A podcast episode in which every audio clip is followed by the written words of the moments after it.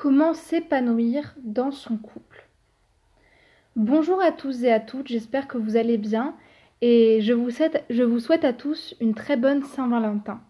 En ce jour qui fête l'amour et qui fête le fait d'aimer et d'être aimé, j'avais envie particulièrement de parler du couple et de parler de l'épanouissement que l'on peut ressentir ou non dans son couple. Pour celles et ceux qui ne me connaissent pas encore, je m'appelle Chloé Mercart et je suis coach certifié. Je suis également en formation de psychologie clinique et psychothérapie et j'aide les femmes et les hommes à trouver plus d'épanouissement dans leurs relations sentimentales en leur apprenant à retrouver une estime personnelle forte et stable. J'avais envie de parler aujourd'hui d'épanouissement dans le couple parce qu'on dit souvent que hum, il faut euh, ne s'accomplir que par soi-même, finalement ne très peu attendre euh, du couple. Et, euh, et c'est vrai, et c'est vrai que l'amour de soi c'est important, que ça détermine énormément le vécu qu'on va avoir dans une relation. Mais je pense aussi que le couple est une expérience bien particulière qui nous pousse à grandir, à mûrir et à changer. Et j'avais envie de vous en parler aujourd'hui. Déjà, le couple. Le couple, c'est une identité sociale particulière c'est à bien des égards une forme de réussite personnelle. Être en couple, avoir quelqu'un, être marié, fonder une famille, c'est une forme d'intégration sociale bien particulière parce que c'est aussi ce qu'on attend de nous, d'être en couple, de savoir vivre avec quelqu'un. Et ça prouve aussi socialement une certaine forme de valeur et d'intégrité. Mais quand on regarde du point de vue un petit peu plus, euh, j'allais dire, euh, spirituel, ou en tout cas au niveau de ce que ça représente dans le symbole, être en couple, c'est aussi être capable de conserver euh, une relation, de conserver ce qui vieillit avec le temps et finalement ce qui, ce qui change et ce qui crée aussi des obstacles. Parce qu'un couple, ce n'est pas que des bons moments, mais c'est aussi des obstacles et c'est aussi des changements, des ruptures et des crises. Et donc, savoir rester en couple, ça démontre une forme de force commune, une certaine forme de, réussite commune à savoir braver justement ces obstacles.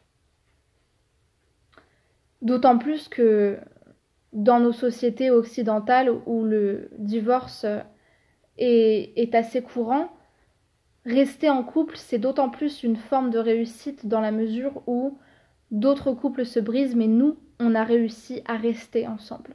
Et donc, en ce sens, ça peut être vu comme de la réussite.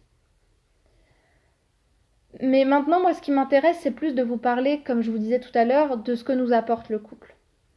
Quand on est dans une bonne relation, le couple, c'est une des meilleures expériences pour découvrir et accepter l'amour dans notre vie. Accepter d'être aimé, accepter de lâcher prise, accepter de nous montrer intimement tel que l'on est, et accepter aussi de ne pas tout contrôler.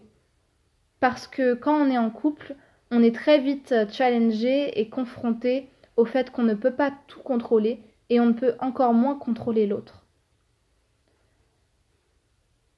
Et ça nous permet surtout d'apprendre à donner et à recevoir l'amour de notre conjoint et à reconnaître aussi son désir différent du nôtre et à savoir l'accepter l'amour, il y a aussi ce côté très sexuel, très désir. Et j'accompagnais une personne euh, très récemment qui avait un, un souci avec le regard de l'autre sur elle, parce que ça nous révèle aussi tout un tas de problématiques qu'on peut avoir. Et l'autre est là pour nous réveiller des problématiques qu'on a enfouies et qu'on ne veut pas confronter à notre réalité, notamment l'aspect sexuel.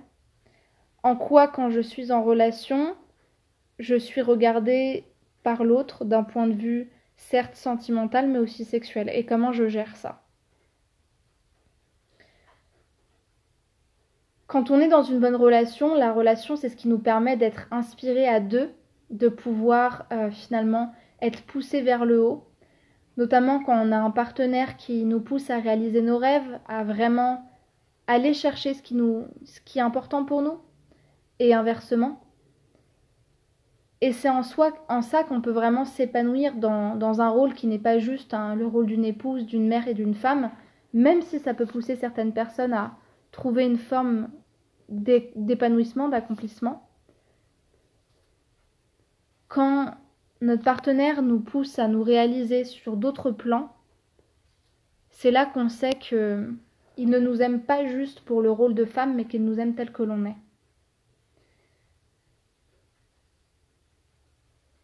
Mais parfois, paradoxalement, pour faire durer son couple, on est obligé de s'en éloigner pour se retrouver soi et s'introspecter. Je dis souvent dans les conférences que je donne ou dans les, podcasts ou, les interventions que je fais que pour avoir un couple stable et pour être bien en relation, il faut déjà se connaître soi-même. En fait, ce que je veux surtout dire par là, c'est que ça demande d'être déjà lié à soi, d'être très lié personnellement à ce qui est important pour nous, à notre accomplissement, à ce qu'on veut réussir dans la vie, pour ne pas ressentir de la frustration d'être engagé auprès de quelqu'un et quelque part de devoir rester avec cette personne-là. Et c'est pour ça que quand on veut être bien en couple, ça demande un minimum de maturité affective et de connaissance de soi qui soit solide.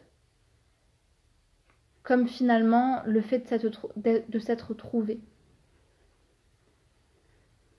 En fait, ce que j'explique surtout par là, c'est que la raison pour laquelle beaucoup de, personnes commencent à, à ressentir une sorte de crise, de rupture dans leur rôle de mère, d'épouse, de mari ou de père, c'est parce que quelque part ils ne s'accomplissent qu'à travers ce rôle-là. Ils ne s'épanouissent qu'à travers ce rôle-là, ils n'existent qu'à travers ce rôle-là.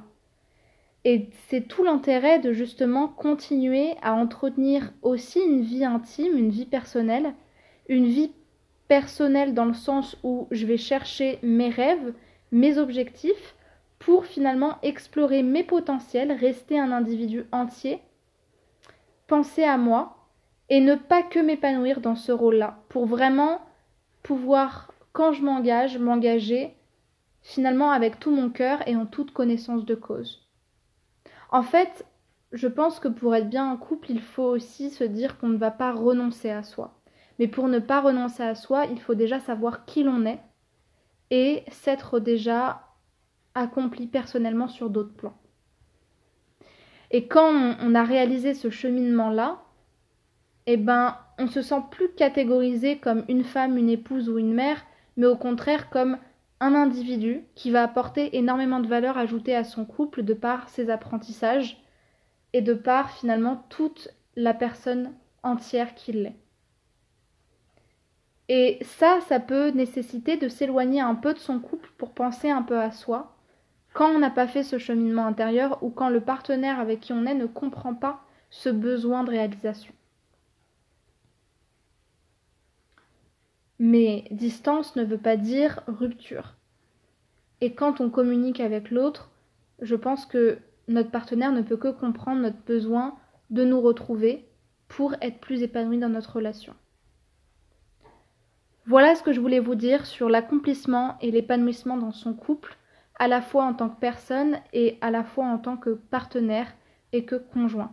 J'espère que ce podcast vous aura plu. Si c'est le cas, n'hésitez pas à l'évaluer sur Spotify en mettant 5 étoiles, en laissant un commentaire et à le partager en ce jour de Saint-Valentin, soit à votre partenaire, soit à votre ami, soit à toutes les personnes que vous pensez que ça pourra inspirer.